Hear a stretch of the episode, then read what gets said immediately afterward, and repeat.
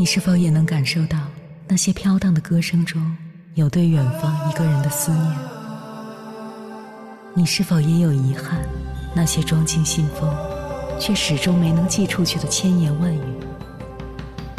你是否也走过从南到北那漫长的路？遇见，也错过那东来西去的人。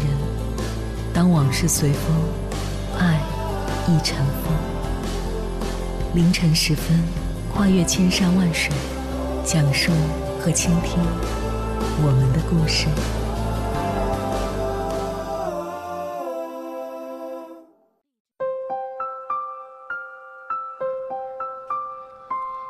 欢迎回来，各位夜行者。这里是正在直播的中国交通广播，千山万水只为你，深夜不孤单。我是迎波，绰号鸭先生。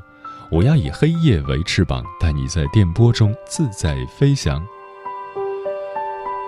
走过的路越长，遇见的人越多，就越明白，沉默是一个人很重要的修行。人之所以沉默，很多时候并不是因为无言以对，而是无需多说。沉默是一场体面的退出，是一次理性的回避，是给别人留出的空间，也是给自己留有的余地。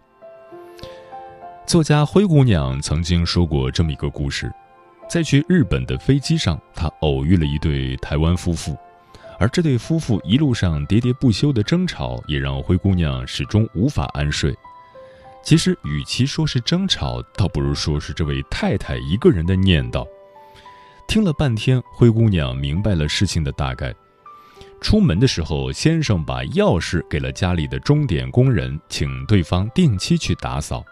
太太知道以后就非常愤怒，一直在教训先生，说他丝毫没有防范意识。如果那位工人趁他们旅行的时候搬空家里的财产，该怎么办？如果工人把外人带到家里来过夜，该怎么办？他这样做，存心是让自己一路都不安心。自己怎么会跟这样的人过了一辈子？太太不仅语速很快，而且声音洪亮，自始至终几乎都重复着一样的话，越说越起劲。本以为这位丈夫会有来有往的和太太争论起来，然而奇怪的是，他始终悠然地靠在椅背上，一言不发，偶尔喝杯水，甚至顺手为太太倒上一杯，为她润喉。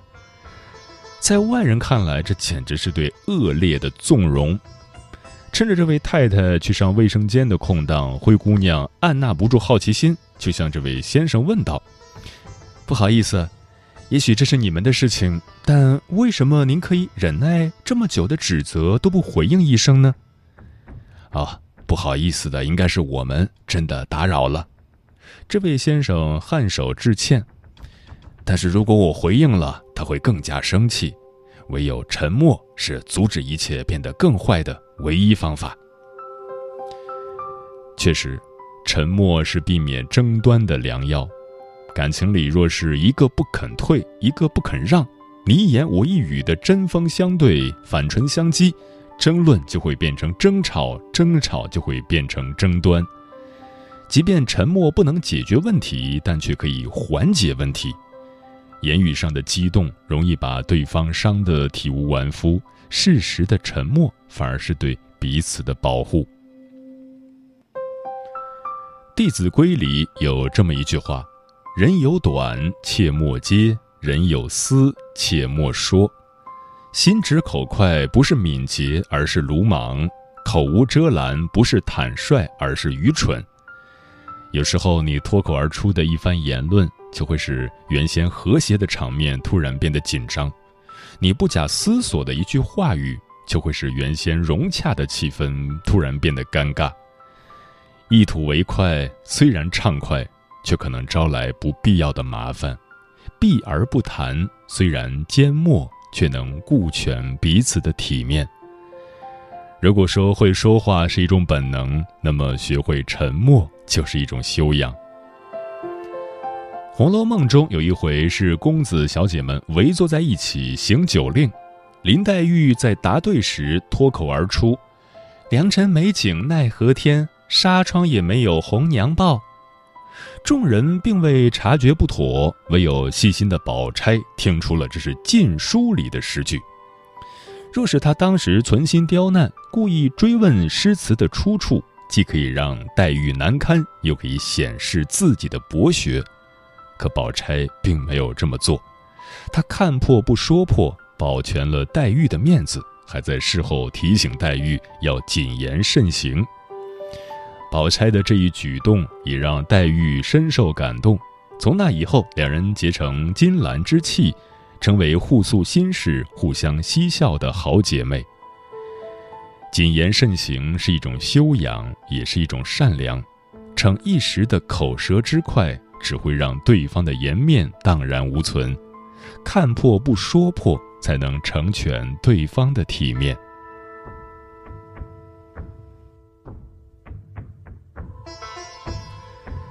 沉默也是减少自我消耗的方式。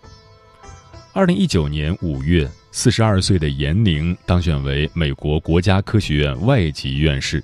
消息一出，立马上了微博热搜。其实，严宁早在三十岁的时候就已经成为清华最年轻的博导。三十七岁那年，严宁在《Nature》发表了重量级文章，而他所带领的团队攻克了膜蛋白研究领域五十年未解的科学难题。实现了全世界首次成功解析人体葡萄糖运转蛋白结构的新突破。在他的努力之下，清华大学的生命科学院也成为了世界顶级科研所。三十九岁那年，他离开清华，受聘为普林斯顿大学终身讲席教授。大家在赞叹他的事业成就之余，也有不少人在关心他的婚姻状况。四十二岁的严宁没有结婚，没有生育，这一度成为众多网友热议的话题。面对大家茶余饭后的议论，严宁大多时候是沉默的，只说了一句：“我不结婚，不欠谁一个解释。”曾经看过这么一句话：“沉默是最深沉的语言，不是每个人都有聆听的资格。毕竟，懂你的人不需要解释。”而不懂你的人也不会相信你的任何解释。太在乎别人的眼光，只会活得束手束脚。那些费心费力的解释，对于自我而言是极大的消耗。与其煞费苦心的跟无关紧要的人解释，倒不如把时间和精力花在自己想做的事情上。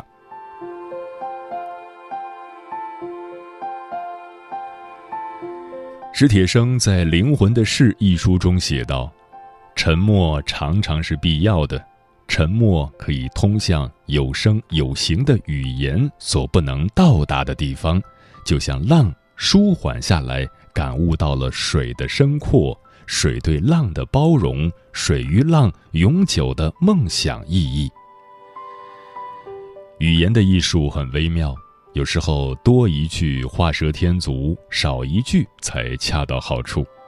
有些话适合止于唇齿，有些事适合埋在心里。沉默不是懦弱，而是一种成熟。沉默的人在人群中明亮但不刺眼，柔软却很有力量。半生已过，学会沉默。接下来，千山万水只为你，跟朋友们分享的文章选自金博国学，名字叫《一个人的强大是从沉默开始的》。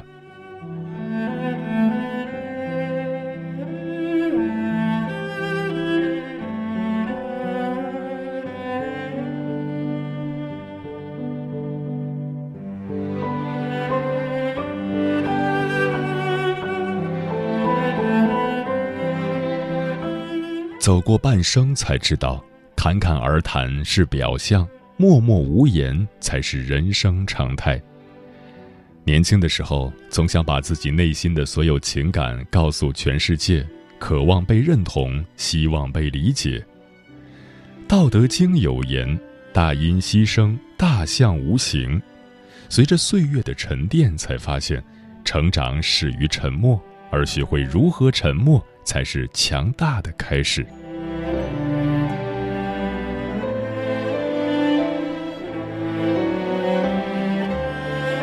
笑而不语是一种成长。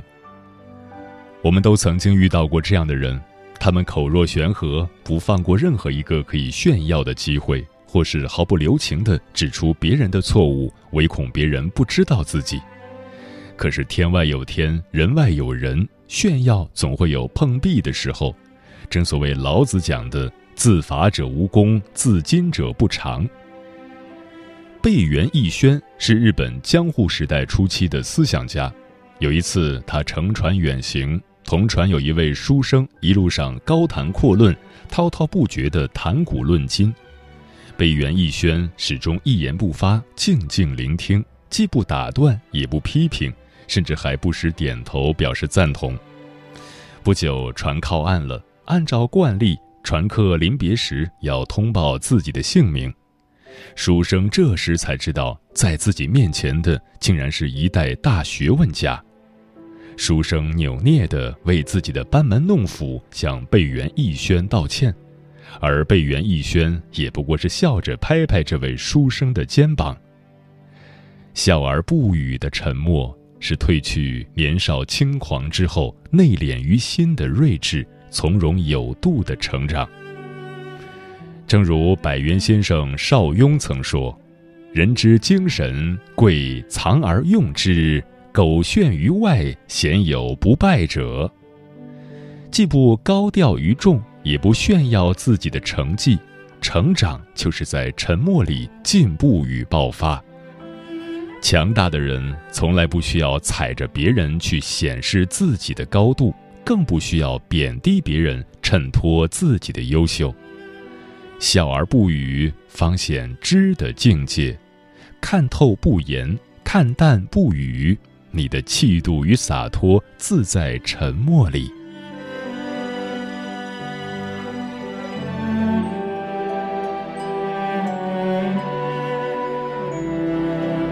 痛而不言是一种历练。蔡康永曾坦诚自己不止一次的崩溃，甚至在录制《奇葩说》节目中嚎啕大哭。但他发现，好像别人在自己崩溃的时候做不了什么，也帮不了自己。这个世界上从来没有真正的感同身受，你崩溃的那一刻，只有自己最清楚。鲁迅先生在《而已集·小杂感》里讲：“楼下一个男人病得要死。”那间隔壁的一家唱着留声机，对面是弄孩子，楼上有两人狂笑，还有打牌声。河中的船上有女人哭着她死去的母亲。人类的悲欢并不相通，我只觉得他们吵闹。这不怪任何人，这个世界本来就如此，如人饮水，冷暖自知。你的崩溃，你的伤痛。以及那些天大的委屈，在大多数人的眼睛里，其实只是一个故事。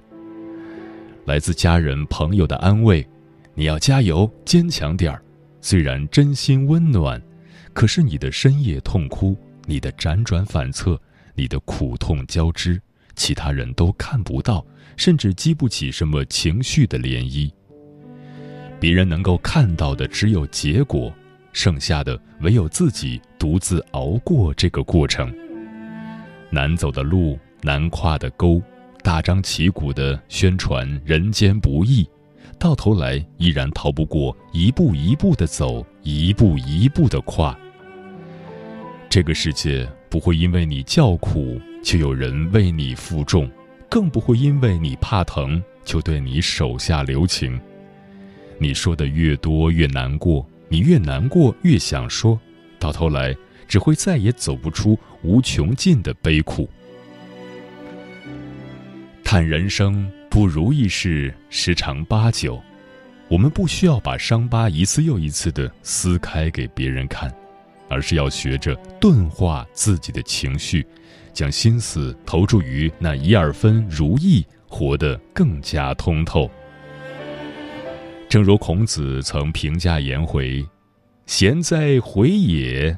一箪食，一瓢饮，在陋巷，人不堪其忧，回也不改其乐。藏起伤痛，咽下委屈。要记住，小孩子才会到处诉苦，成年人得学会自己扛。多年以后，我们都会感谢当时那个痛而不言、苦而不语的自己，因为正是这种不言说的沉默，才是历练滚烫人生的智慧与勇气。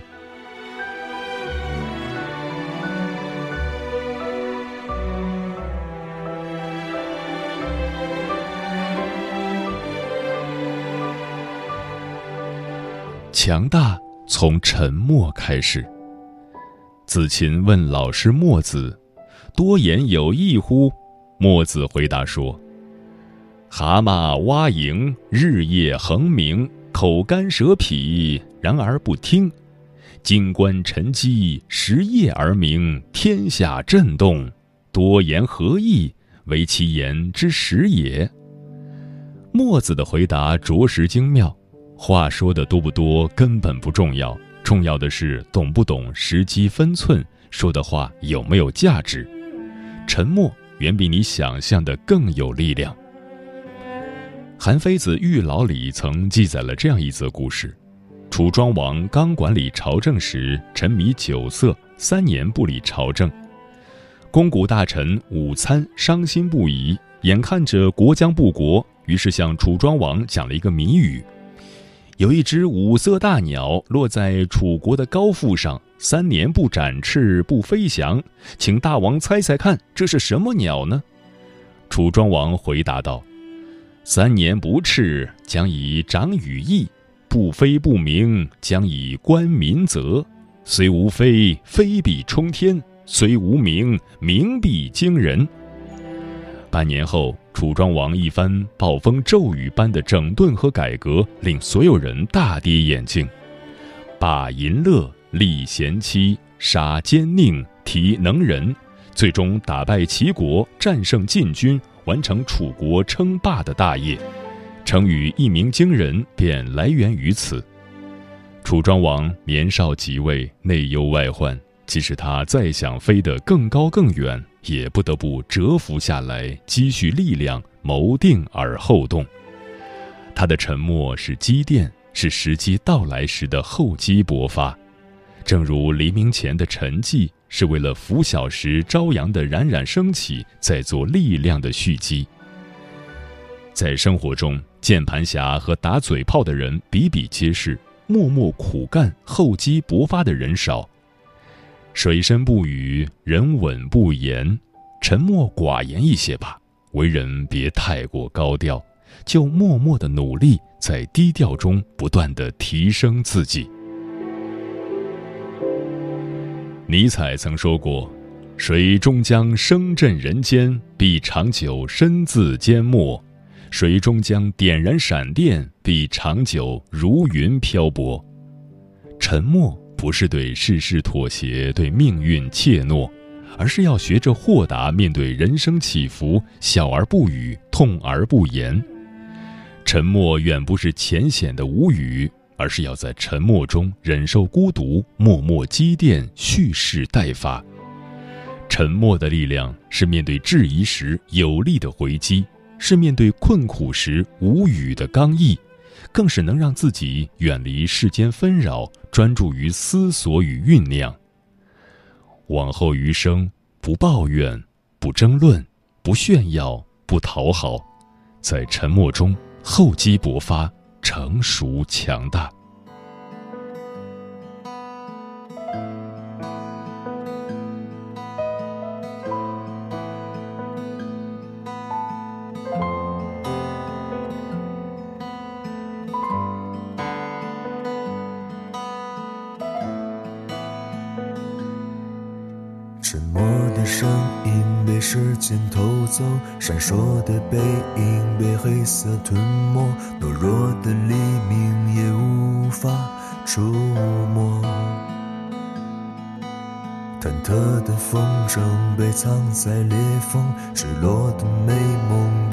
在天空，漂泊的夜莺也无法歌颂。莫非沉默？是荒谬的诉说，若是诉说，是沉默的枷锁。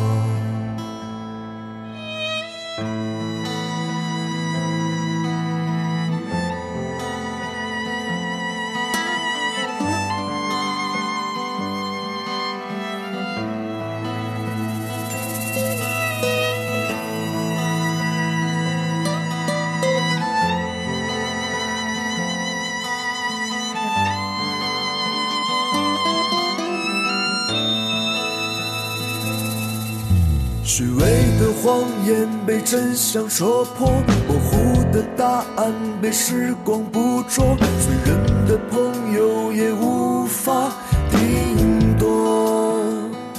拨开你最后一层轮廓，沉默的躯壳无处闪躲，魔鬼生来赤裸，也如你我。随着年纪的增长，你是不是也变得越来越沉默了？听友生活真是玄学，说我沉默是因为没有人可以倾诉，没有人愿意倾听，没有人理解，而且自己知道，就算说了也不会有什么改变，久而久之就沉默了，喜欢上一个人安静的感觉。逆光飞翔说，沉默是包容，是自由，是反抗无奈，也是束缚。沉默比诉说更有安全感。有时候觉得沉默是对自己最大的仁慈，同样对他人也是。学会沉默是一种智慧，更是一种能力。这个昵称让我用一下，说因为总是怕自己的坏情绪会打扰别人，也害怕分享得不到想要的回应，所以就越来越沉默了。能说出口的都不是事儿。很喜欢一句话：虽然言语的波浪永远在我们上面喧哗，而我们的深处却永远是沉默的。面对生活百态掀起的风浪，优秀的人会用沉默来代替杂音，不动声色地付出努力，从容面对，活得格外精彩。沉默是无声的语言，却有着磅礴的力量，就如草木一般，在一个又一个的年轮里默默地扎根，终究会迎来蓬勃的生长。不知不觉间，人生已过半，渐渐懂得了沉默的智慧。是非有公理，慎言莫冒犯别人。遇上冷风雨，休要太较真。自信满心里，不理会讽刺与质问。笑骂由人，洒脱的做自己。任你怎么说，安守我本分。始终相信，沉默是金。时间过得很快，转眼就要跟朋友们说再见了。感谢你收听本期的《千山万水只为你》。如果你对我的节目有什么好的建议，或者想要投稿，可以关注我的个人微信公众号和新浪微博，我是鸭先生，乌鸦的鸭，与我取得联系。晚安，夜行者们。我喜欢你什么？为何我总是不说？我讨厌为什么？为何我显得淡漠？我也许只是一个路过你窗口的人，认错。你喜欢我什么？你从来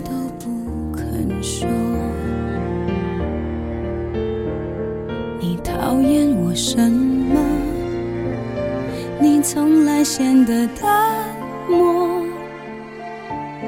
我也许只是一个路过你床头的人，爱错，我只能喜欢沉默，在暗夜里我独自游走，我讨厌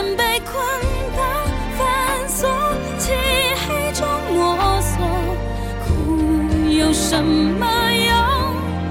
我只能保持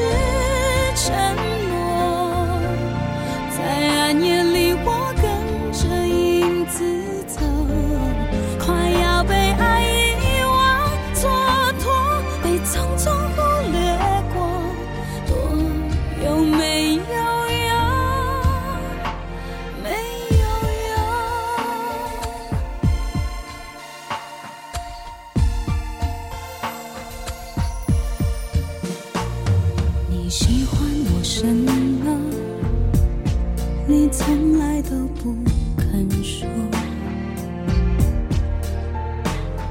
你讨厌我什么？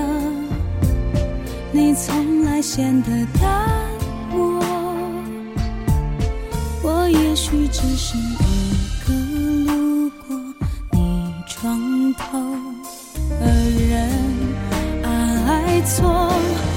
只能喜欢沉默，在暗夜里我独自游走，我讨厌被捆绑反锁，漆黑中摸索，哭有什么用？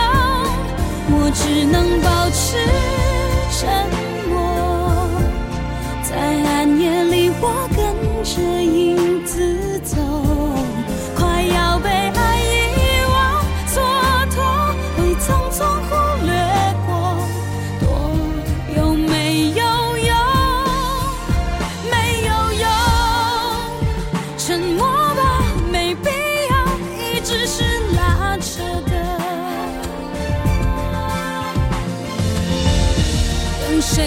先开口说，却没下落。我们都习惯沉默，享受暗夜里一个人游走。谁喜欢被捆绑反锁，漆黑中摸索